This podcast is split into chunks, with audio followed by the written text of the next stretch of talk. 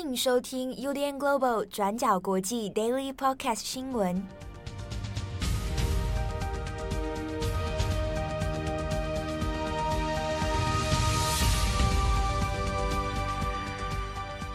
Hello，大家好，欢迎收听 UDN Global 转角国际 Daily Podcast 新闻。我是编辑七号，我是正彤。今天是二零二一年十一月四号，星期四。好的，今天星期四，我们也来更新几则重大的国际新闻。首先，第一条，我们来看一下，昨天有稍微跟大家提过的美国选举。昨天的美国选举其实是它的基数年的非选举年大选。一般的美国状况里面，它会有分有就是四年一次的总统大选，然后这也会跟国会改选，然后还有再来是呃两年之后的其中选举。那除此之外，各地就比如说各地的州政府或者是一些特殊的公投或者是市政的选举，常常会发生在基数年。那所以在这个状况这边，他们通常叫做 off-year election。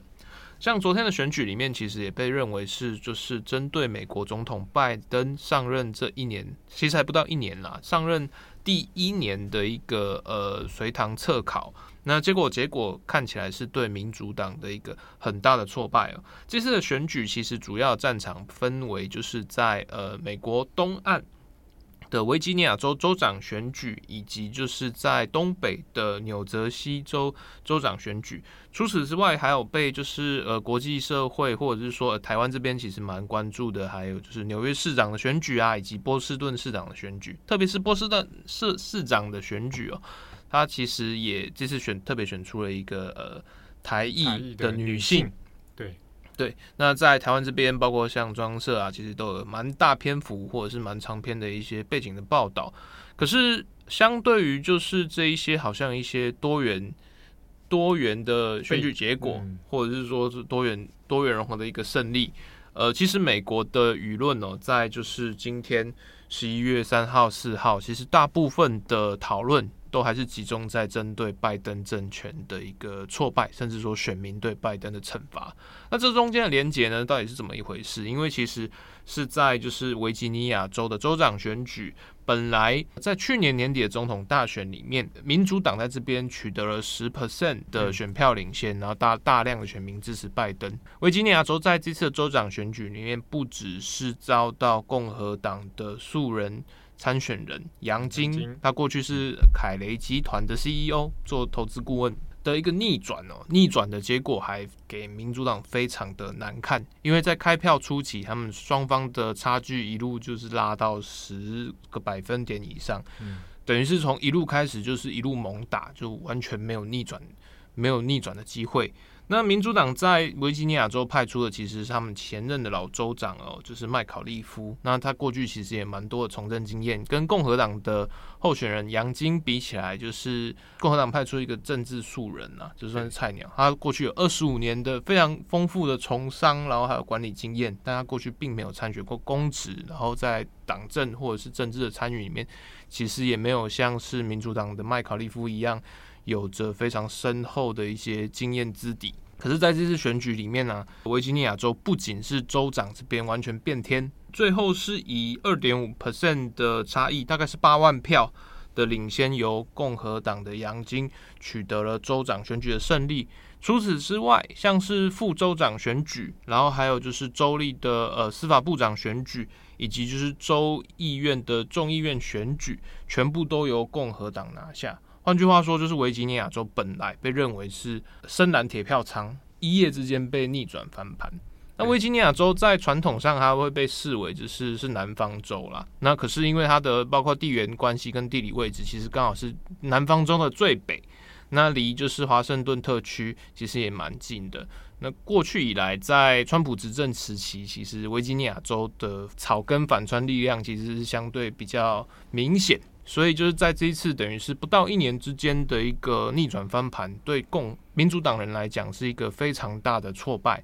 那与此同时，在就是美国东北的纽泽西州，在选前就是最后一次民调的结果，就是现任州长呃菲利普·莫菲，他领先对手至少大概九个百分点以上。那照理来讲，应该算是乐胜，因为纽泽西，纽泽西过去其实也是共和党，就是民主党，他州长会互换换去这样。对，但是就是在这次选举里面，就是选前，其实在电民主党人也是不断的在讲说啊，就是这个是我们就是对于这个新政府的一个肯定。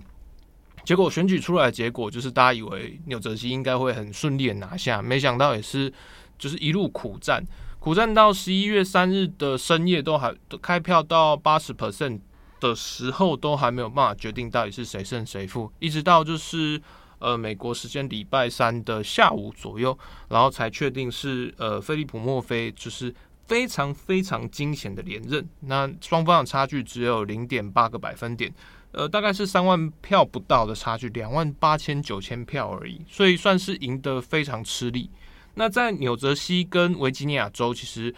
如果你就是在总统大选，或者是说整个全美政坛里面，虽然看起来好像不是一个一级的那种天王州，比如说像是加州啊、德州、纽约、佛罗里达，他们的选举人票很多，他政治动向会攸关美国政治，甚至是全球的一个动向。维吉尼亚州跟纽泽西州虽然这次在传统上的地位没有那么天王级，可是这次的等于是拜登。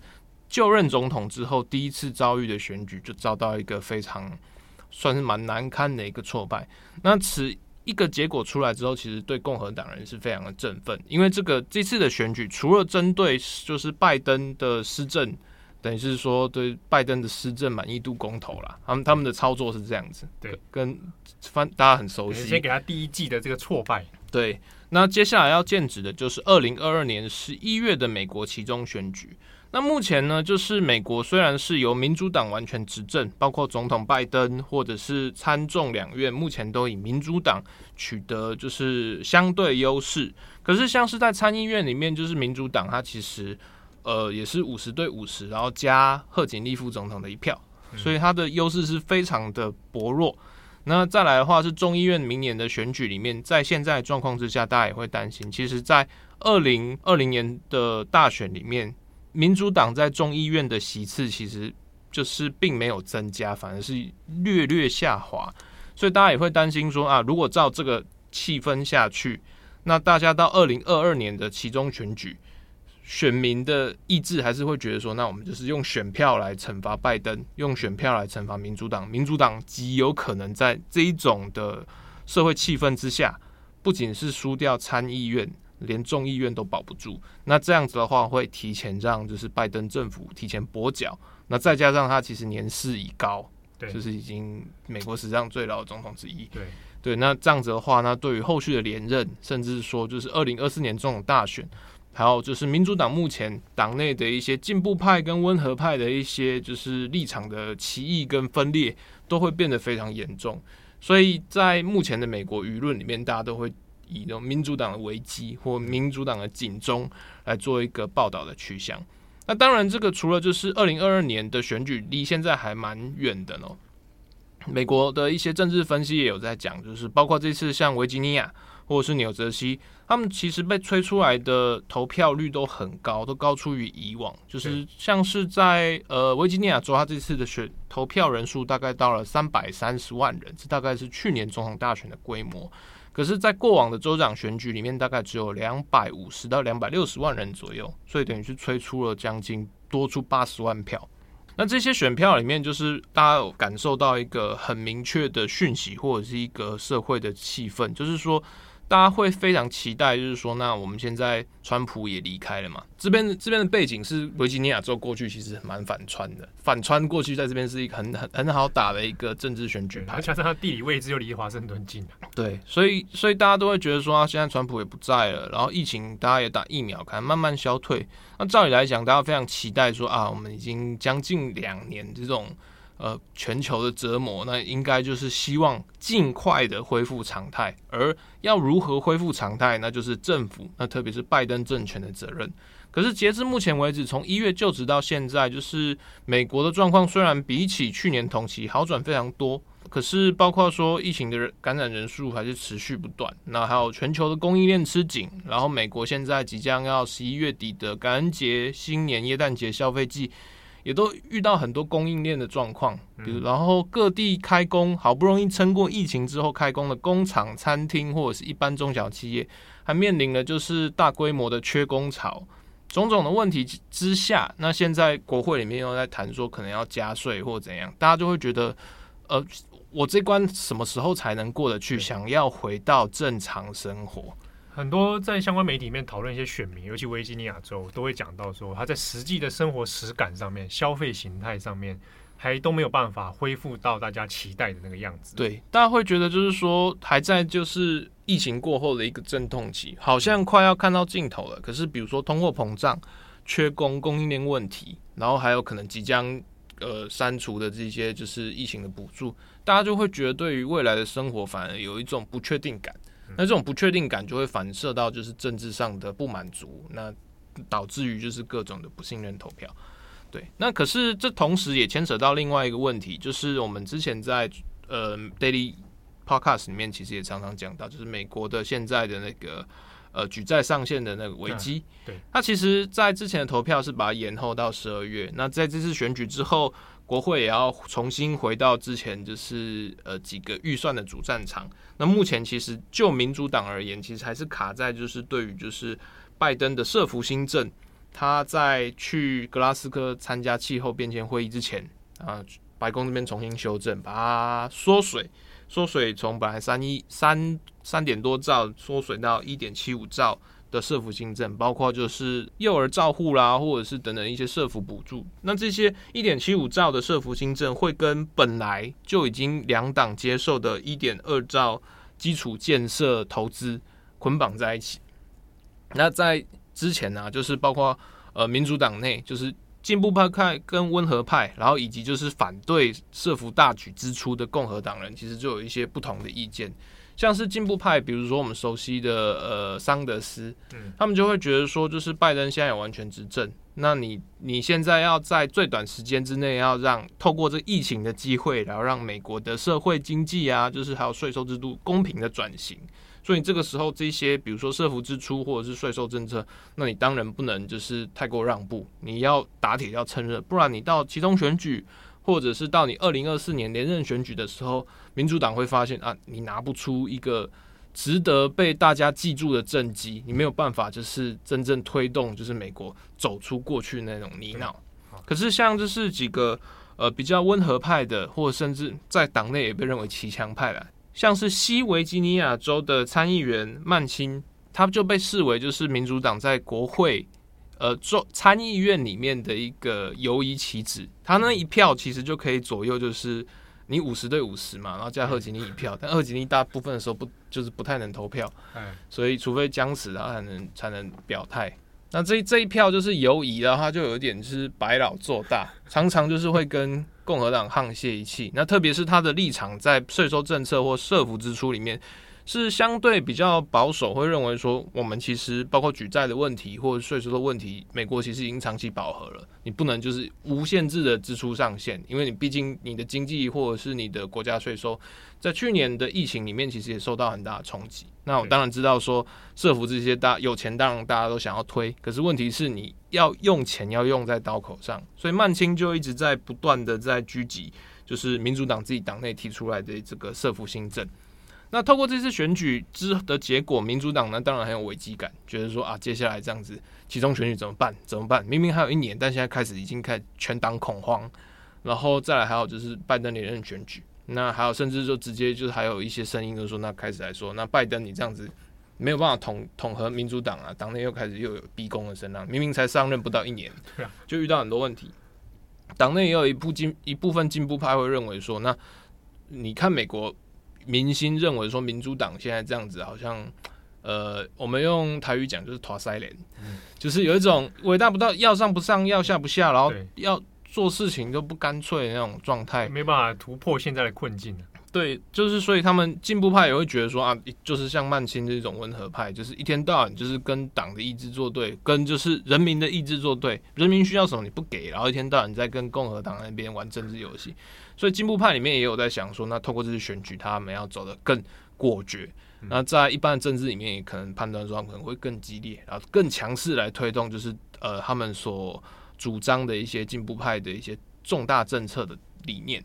可是也有另外一方面，也就会认为说，就是在这种时刻，就是民主党的内斗问题，进步派跟保守派的这些路线相差，在这一次的选举之前就已经让美国的舆论感到觉得很不耐烦、很疲乏哦。对，所以就是认为说，那你如果再继续朝进步派这样走，那会不会到最后你就是被共和党设下的那个剧本牵着鼻子走？对啊，大家就会认为说，你们这些进步派的，除了就是讲一些空话之外，拿不出具体的证据，那拿不出具体的一些时机，那最后每次都选举就整跟这次维吉尼亚州一样，每个人都说啊，你们是川普同路人，你是川普的代打。对啊，这样子下去的话，就是其实对民主党来讲，现在是遇到了一个呃，把本来就已经很困扰的一个政治选择时刻，提前把它打到台面上来，彼此引爆，来、嗯、提前面对这个裂解的问题啊。好，那下一则我们来看一下关于这个全球疫情里面的一个疫苗的新讯息哦。那 WHO 现在呢已经紧急核准了一个第八种的疫苗，那这是由印度所开发的 Covaxin。好，那印度自己所生产开发的这个疫苗，那现在已经批准来做紧急使用。那它的特点之一呢，呃，在于说它的保存的你这个温度哈，可以相对不用那么严苛哈，在在摄氏二度到八度左右就能够做长期的保存。那所以 WHO 是认定说，像这个印度开发 COVAXing 呢，它的使用成本相对会比较低，那应该有望在。今年度最快在今年度的时候，就可以先提前给一些开发中的国家或相对比较经济弱势的国家。那这个这支印度的疫苗呢，那在印度当地其实已经有做过相关的诶、注射实验了。那它的保护力，现在根据印度相关官方的资料是说，两剂以后，那你至少会有百分之七十八的防护力哦。好，那这个是有关于现在印度疫苗啊 Covaxin 的现在新的进度。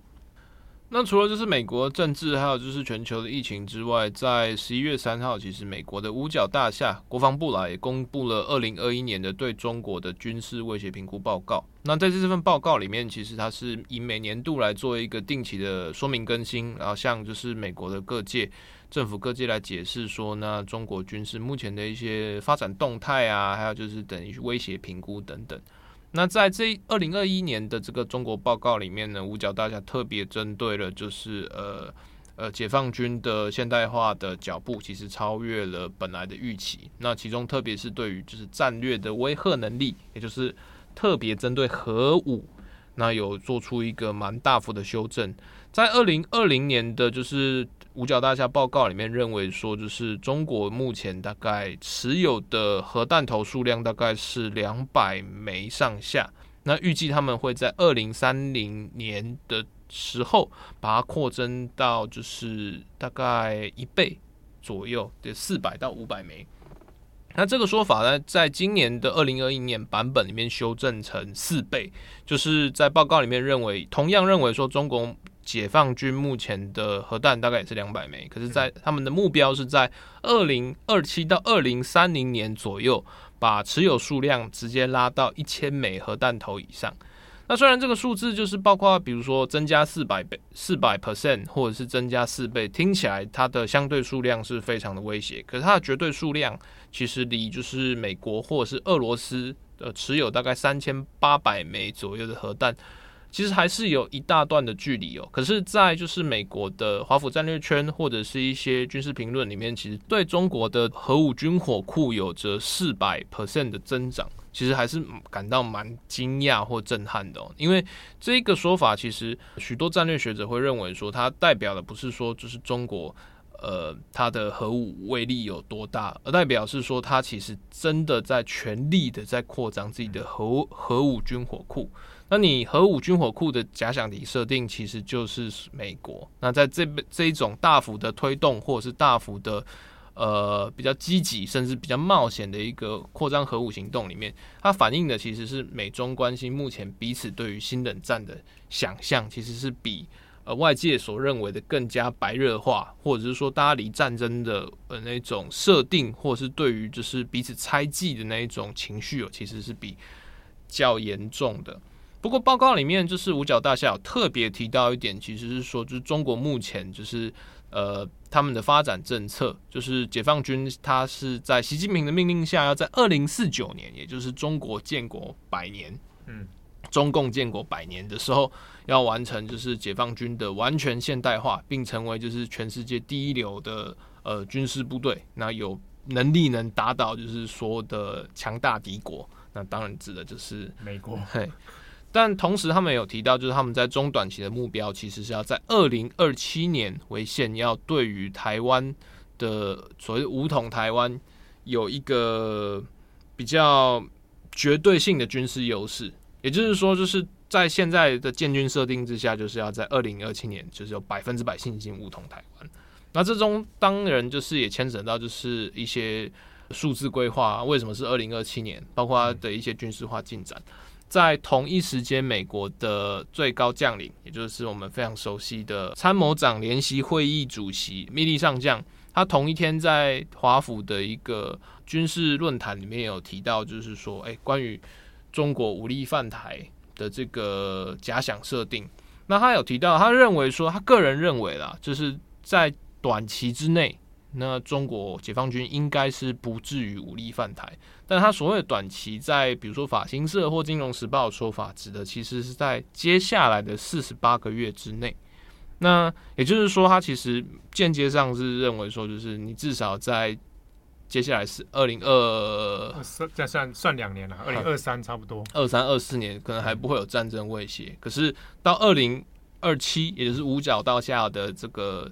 警告报告里面，那是不是这么一回事？就是麦利其实也没有说的非常清楚。那特别是就是我们其实在过去一直有提到，就是应该今年最热门的话题啊，就是美国对台策略的所谓的传统的战略性模糊，就是包括说在一些敏感议题上，他不会做出一个很明确的承诺来以以来威吓，就是中国的一些反应，比如说。他也不会很明确的说，那比如说中共军武力犯台的时候，美军会不会真的来驰援？他可能会，可能不会，他不跟你说清楚，以免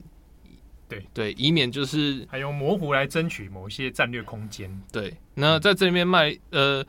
呃，密利他其实也重新就是强调说，那战略性模糊还是华府目前的一个遵从的原则啊，所以就是。他也被问到说：“那诶、欸，共军犯台啊，那美国有没有信心能保卫台湾？”那他的说法也是非常的迂回，他就是说美国有信心在世界上完成任何想要完成的任务，那包括这个问题在内。但是我们保持战略性模糊，所以这个东西就是我们到时候再说。啊，好，那这个这个算是蛮一贯的政策，对，特别是密利其实也是在各个将领中算是蛮保守的啦，嗯，对，不是很猛冲派的那一种，对对对。相关的新闻呢，那欢迎大家来参考今天转角国际过去二十四小时，我们有更详尽的文字报道。好，那今天的 Daily Podcast 新闻到这边，那也祝福大家身体健康，万事如意。我是编辑七号，吴志宏，我们下次见，拜拜。感谢大家的收听，想知道更多详细内容，请上网搜寻“转角国际”。